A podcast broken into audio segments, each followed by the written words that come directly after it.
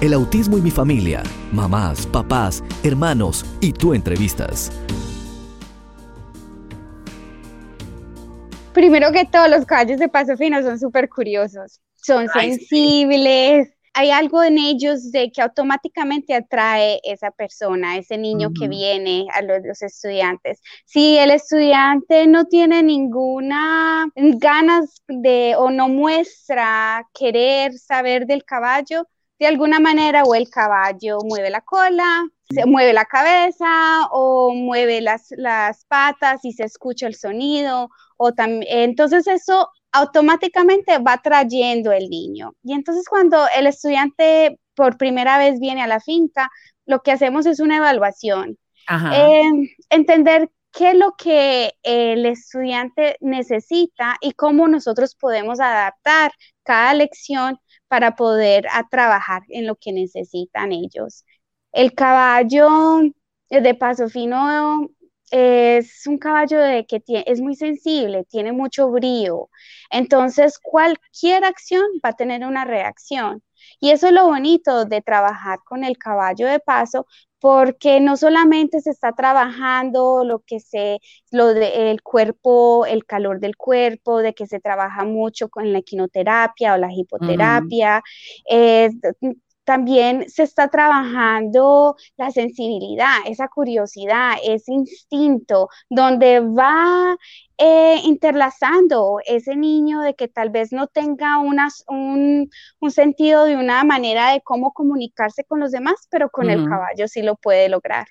No, y son súper sensibles.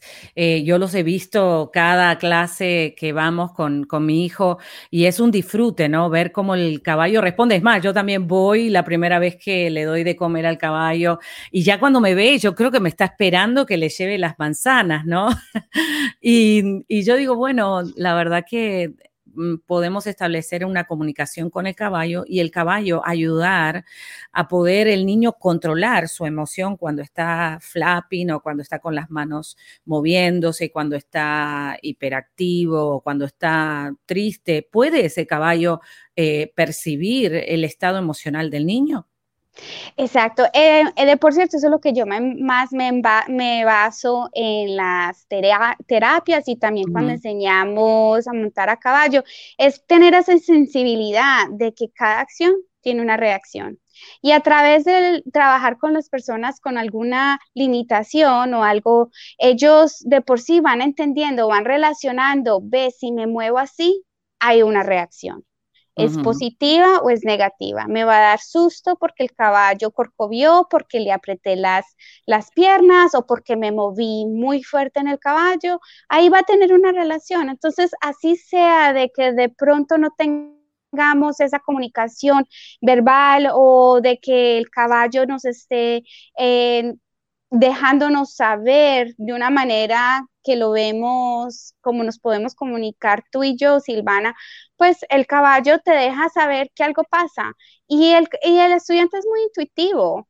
Eh, y con eso es lo que yo trabajo. Me enfoco más en ese instinto de cada estudiante, en esa intuición de que ellos van sintiendo, porque cuando vamos trabajando con el caballo, pues llego más al punto de quién es esa persona dentro de ese cuerpo, de que tal vez no tenga esas, esas habilidades que, comunes que entendemos, pero de que si hay una conexión y es espectacular ver cómo van progresando, cómo van entendiendo. Poco a poco, cada estudiante tiene su manera de entender. Es solamente mirar a ver cómo le puedo enseñar, cómo puedo llegar a, que el estudiante me pueda coger las riendas, las pueda mantener arriba, cómo puedo dejar que el estudiante entienda de que si yo no estoy bien eh, centrado en el caballo, pues entonces el caballo va a estar incómodo.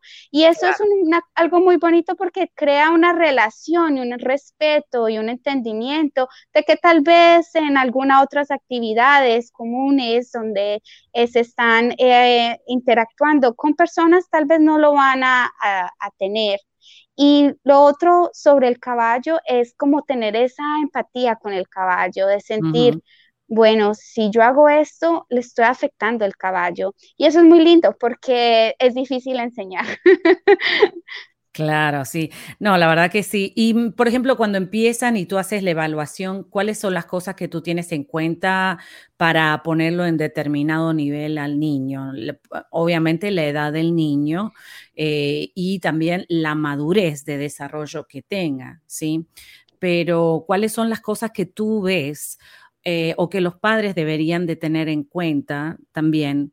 para poder potenciarlos en esta carrera tan hermosa que es eh, hacer eh, este trabajo con los caballos, ¿no? Porque va no solamente al enseñarle a cabalgar el caballo, sino también a cuidar el caballo y también a, obviamente, luego poder trabajar con el caballo o trabajar en una caballeriza. O sea que hay un futuro en tu organización bastante más grande que lo, e, lo que es la clase, sino que tú ves el, el, futuro de ese niño, ¿no? Si logramos que el niño pueda entender estos pequeños pasos que estamos enseñándole ahora, en el futuro ese niño va a poder ser un cuidador de caballos, tener a lo mejor su finca propia y tener una esperanza que muchas veces cuando el niño recién está diagnosticado, los padres no vemos.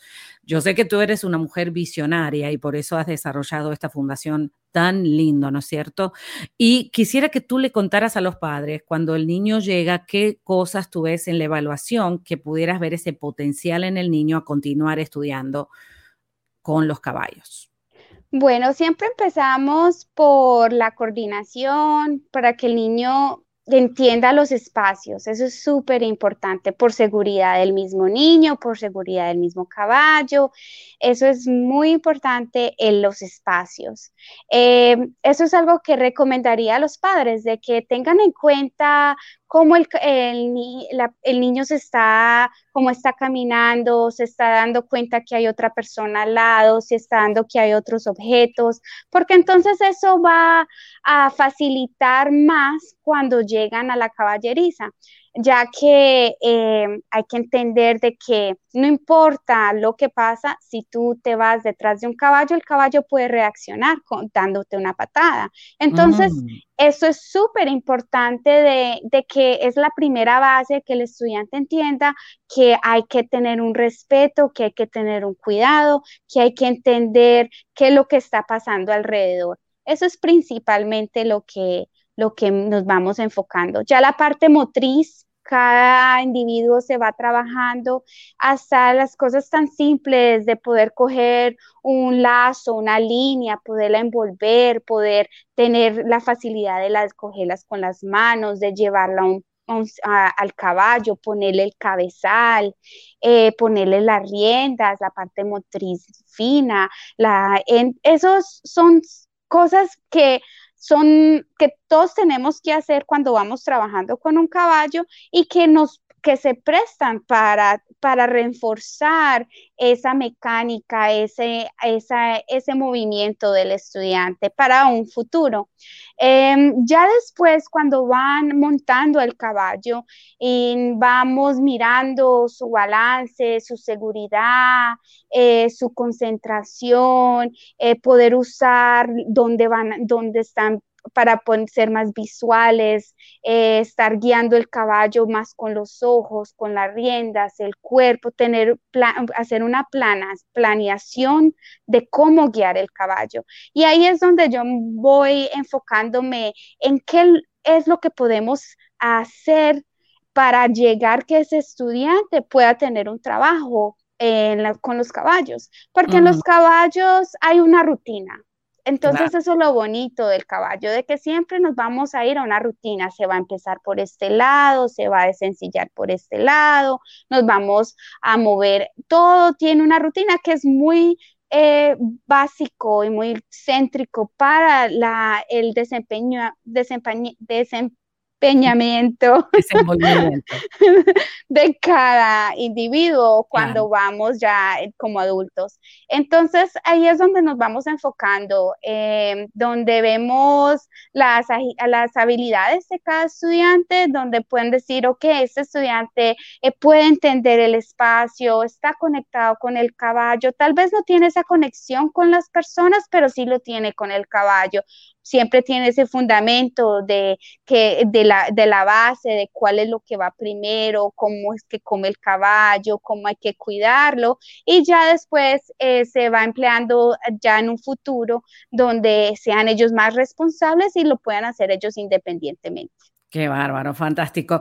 Y decime una cosa, ahora está muy eh, esto de la pandemia, ¿cómo los caballos de paso fino pueden ayudar a los niños especiales en medio de esta pandemia? ¿Qué fueron? Porque sé que tú me mandaste unos artículos muy interesantes eh, de de esto que está sucediendo, esta pandemia, que estamos todos en reclusión y estamos obviamente separados del mundo, ¿no es cierto?, dentro de la casa, ¿se puede seguir andando a caballo en el medio de esta pandemia? ¿Es recomendable o no? Bueno, eh, ya en Italia vieron esos estudios donde hicieron diferentes eh, estudios donde vieron de que por sí, el, cuando trabajas con el caballo usualmente es independiente, es individual, no es tanto en grupo. Entonces, por eso ya tenemos un buen empeño de que sí podemos trabajar más con los caballos. Lo segundo es de que estamos al aire libre. Aire libre claro. al aire libre es necesario poder sentir, eh, recibir esa vitamina D del sol, poder compartir más afuera con la naturaleza, tener eso, e, esa integración. Y lo más importante es el estado mental. Yo creo de que la parte emocional es súper importante. Y qué bueno que tomas ese tema, porque yo he estado viendo a través de mis estudiantes donde no tenían comportamientos previos y ahora es ¿Qué pasa? Sí, sí, eso lo hemos visto mucho. Eh, lo hemos visto mucho y parece que les ha afectado. Yo sé que con tristeza lo dices porque uno se aflige de ver tanto progreso que se echó a la basura, ¿no es cierto? Y que los efectos negativos de esta situación tan difícil que no tenemos control, ¿no? Eh, ha sido todo un reto también para los padres y lo digo también representando a los padres que aunque queremos, eh, tenemos ese, ese esa doble pensamiento, bueno, y, ese miedo que también la, la, media nos ha metido de que, ay, tú sabes, uno se va a contagiar. Bueno, no, nosotros podemos tomar las medidas, obviamente, usar los guantes, usar la máscara y el aire libre es el aire libre, es algo hermosísimo. Te digo que David volvió, mi hijo volvió súper contento, él lloró porque no podía ir y a mí me gustó eso no me gusta verlo llorar, pero sí me gustó que él mostró ese sentimiento de cariño que algo le faltaba, que, que necesitaba estar cerca de su caballo, porque le toma cariño, obviamente, ¿no? Así que pues a todas las personas que nos están escuchando, no tengan miedo, vuelvan a hacer sus terapias con sus caballos, que tanto el caballo como el niño, como la persona que lo cabalga, lo necesitan. Eso es impresionante los cambios que podemos ver. Bueno, contanos algo más entonces de tu institución. ¿Cómo tú consigues los caballos que están asistiendo a los niños especiales? Bueno, eh, yo siempre he tenido un, sentimiento hacia los caballos de que necesitan una buena casa, una, un buen cuidado, alguien que los ame, los proteja hasta que mueran. De por cierto, Silvana, tú sabes de que hemos aprendido bastante a través de los años de que de la muerte es un proceso y es algo de que el caballo nos ha ayudado, que también los niños han podido asimilar. Em, que es, una enseñanza difícil, pero muy, muy necesaria. A través de, los caballos, los que hemos conseguido, hay muchos de que han venido trágicamente de unas de unas situaciones muy malas donde han sido abusados. Es verdad que los dueños de esos caballos cuando se enteran que están enfermos o tienen cáncer, los sueltan los sueltan y los dejan abandonar. Y yo sé que te estoy tocando profundo, pero eso puede ser posible que un dueño de un caballo, después de haberlo, tú sabes, amado y criado y todo, y lo sueltan hacia la calle para que se muera en un accidente o, simplemente deshidratado. Eh, es, eso, esa es la realidad, ¿no es cierto? desafortunadamente, Silvana, desafortunadamente es una realidad. Eh, no podemos juzgar porque no sabemos cómo es de que esos caballos llegaron a esas personas, ni tampoco sabemos cómo esas personas, qué lo que han pasado, ¿verdad? Obviamente hay, maneras de poder decir, no puedo sostener más este caballo, ya que sí, eh, los caballos toman tiempo, eh, comen todos los días, eh, no importa si eh, hay algún holiday, ellos siempre tienen que estar pendientes. Y es difícil, es difícil, pero bueno, gracias a Dios hemos podido tener la oportunidad de conseguir unos caballos de que han llegado a la vida de nosotros y a nuestros estudiantes que... que eh, tienen un don especial. Sí, Total, yo creo de que el caballo siente, siente quién lo, lo monta, quién lo quiere, quién no, y ellos dan lo mejor de ellos. Los caballos que hemos eh, hecho los hemos rehabilitado para estar sanos y, poder trabajar con ellos, con los niños, y eh, ha sido magnífico. Eh, son los mejores caballos que hemos tenido. Dios te los pone ahí al lado los caballos que están perdidos o que los dueños los sueltan para que vayan y se encuentran con otro ángel que eres tú, que los restaura, que los sana y con todos esos niños especiales que los montan hasta el último día de esfuerzo. Y eso es maravilloso que, que sin embargo, estando enfermos, se mejoran esos caballos por el amor que reciben de esos niños y de ti, obviamente, tu mamá y todo el equipo que tienes alrededor tuyo, que la verdad que son un aplauso es muy poco. No sé, hay que agradecerte a ti de ese trabajo tan lindo que haces de eh, agarrar esos caballos perdidos o que están enfermos y tú los traes a la caballeriza, los sanas, los curas y los pones a trabajar, los pones a servir con ese amor y también a curarse con el amor de los niños, que es, impresionante y es emocionante. Eh, muchas gracias, Luisa, de verdad, por todo eso que haces. Eh, creo que haces un impacto no solamente en la comunidad, eh, sino en la sociedad, ¿no es cierto? No en la comunidad especial porque ofreces el caballo entrenado para ayudar a ese niño a restabilizarse, sino que también rehabilitas al caballo que ha sido desahuciado. Eh, tengo preguntas de los oyentes, fíjate que ya está todo el mundo muy activo y pregunta, dice, niños, ¿de qué edades trabajan con los caballos? Mi niño tiene 14 y mi niña 7. ¿Desde qué edad pueden subirse los niños a un caballo de paso fino? Bueno, nosotros empezamos a hacer una evaluación desde los 22 meses. Wow. Eh, bueno, yo me una foto de David de eh, dos años y medio, obviamente, ya lleva casi ocho, nueve años cabalgando, gracias a Dios, arriba de caballo y tiene ese amor impecable. O sea que sí, lo compruebo y creo que sí se los recomiendo. Antes de los dos años el niño ya puede, con obviamente especialistas como Luisa, que saben cómo trabajar esa edad. Entonces, ¿qué le decimos a esta mamá que dice, eh, de qué edad? 14 y 7, uff, hay muchísimo, ¿no? Para hacer.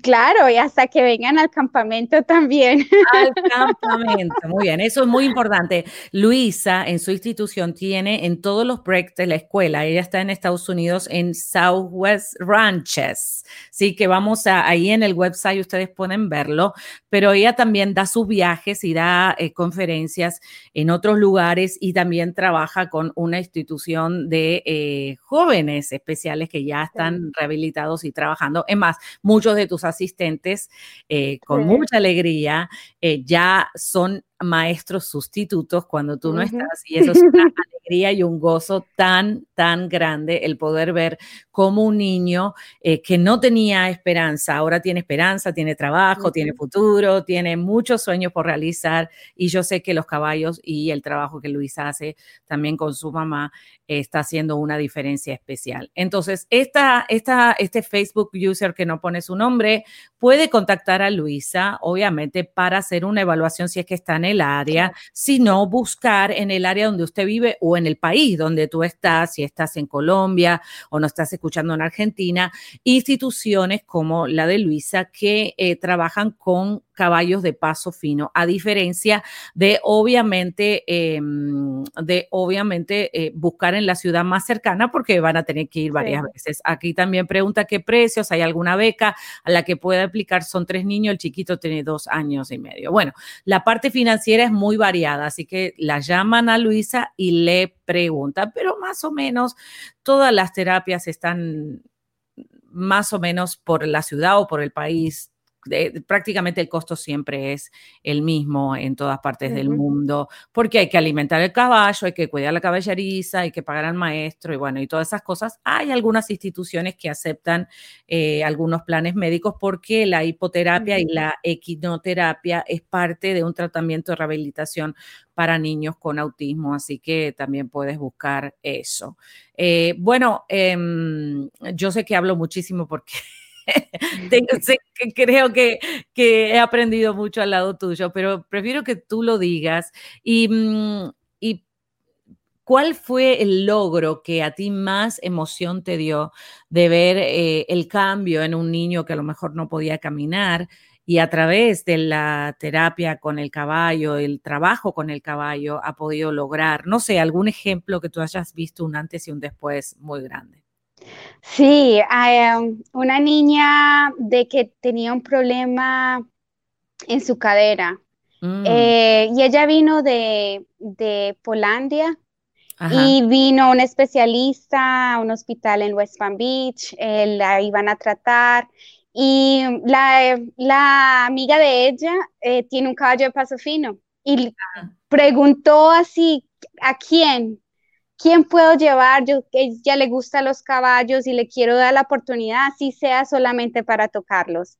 Y ella me contactó a mí y eso fue una experiencia extraordinaria donde vimos la niña al principio querer tocar el caballo y no al mismo tiempo. Ese miedo se fue increíble. Y después cuando se pudo hacer la monta gemela con ella, fue espectacular. Y a través del tiempo, donde ella después tuvo como cinco diferentes operaciones y ella ahora se devolvió para Polandia y está montando a caballos. Wow, qué, cosa Para mí ha sido, la mamá dice de que esa experiencia que ella tuvo acá y de tener tanto a través del caballo emocionalmente, tanto lo que le ayudó, que le, ella dice de que esa fuerza de seguir eso vino de, Snow White, de una de las yeguas de, nosotros. Snow, ay, sí. que lo montamos a Snow, wow.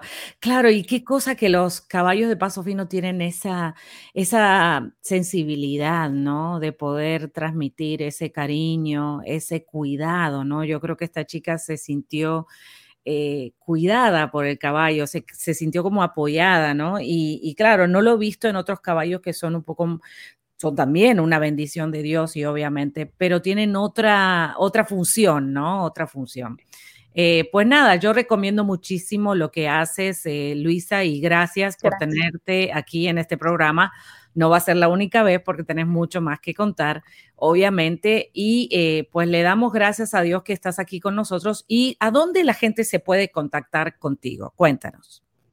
Bueno, se pueden contactar conmigo a través de la página eh, de lfiridinginstitute.com o lifefreedomeducation.com eh, o solamente poner Luisa Fernández Escudero y ahí les puedo, se, pueden comunicar conmigo. Escudero, muy bien. Y este es el número de teléfono que también contestas en WhatsApp, ¿no? Desde cualquier parte del mundo. Claro que sí. Claro 305-879-9244. 305-879-9244. Se pueden comunicar con ella cuando termine la transmisión, por favor, para no interrumpir. y obviamente a través de todas las redes pueden comunicarse. Bueno, muchas gracias Luisa por haber estado con nosotros hoy y haber aportado algo tan valioso para toda la comunidad. Muchas gracias a ustedes por escuchar, por darme este espacio y escucharme y en lo que les pueda ayudar, aquí estaré. Así es, muy bien, muchas gracias a ti.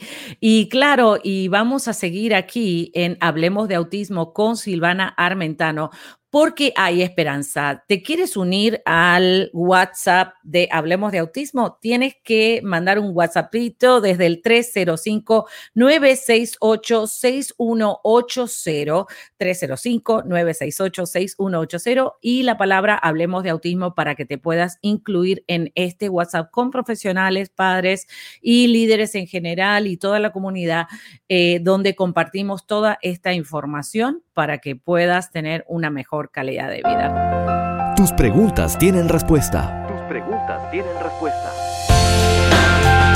Para participar, envíanos tus preguntas al WhatsApp 305-968-6180. 305-968-6180. Y aquí llegamos con toda la información de Hablemos de Autismo porque hay esperanza. Recuerda que para mí es muy importante que te comuniques y que nos envíes tus comentarios. Si estás escuchando desde una radio afiliada o quieres afiliarte, recuerda que este programa es posible que pueda estar también en tu radioemisora. Así que haz las conexiones, suscríbete al canal de YouTube y obviamente mantente Y recuerda que la mejor persona para ayudar a tus hijos eres tú. Tú puedes. Esto fue Hablemos de Autismo con Silvana Armentano. Déjanos tu comentario.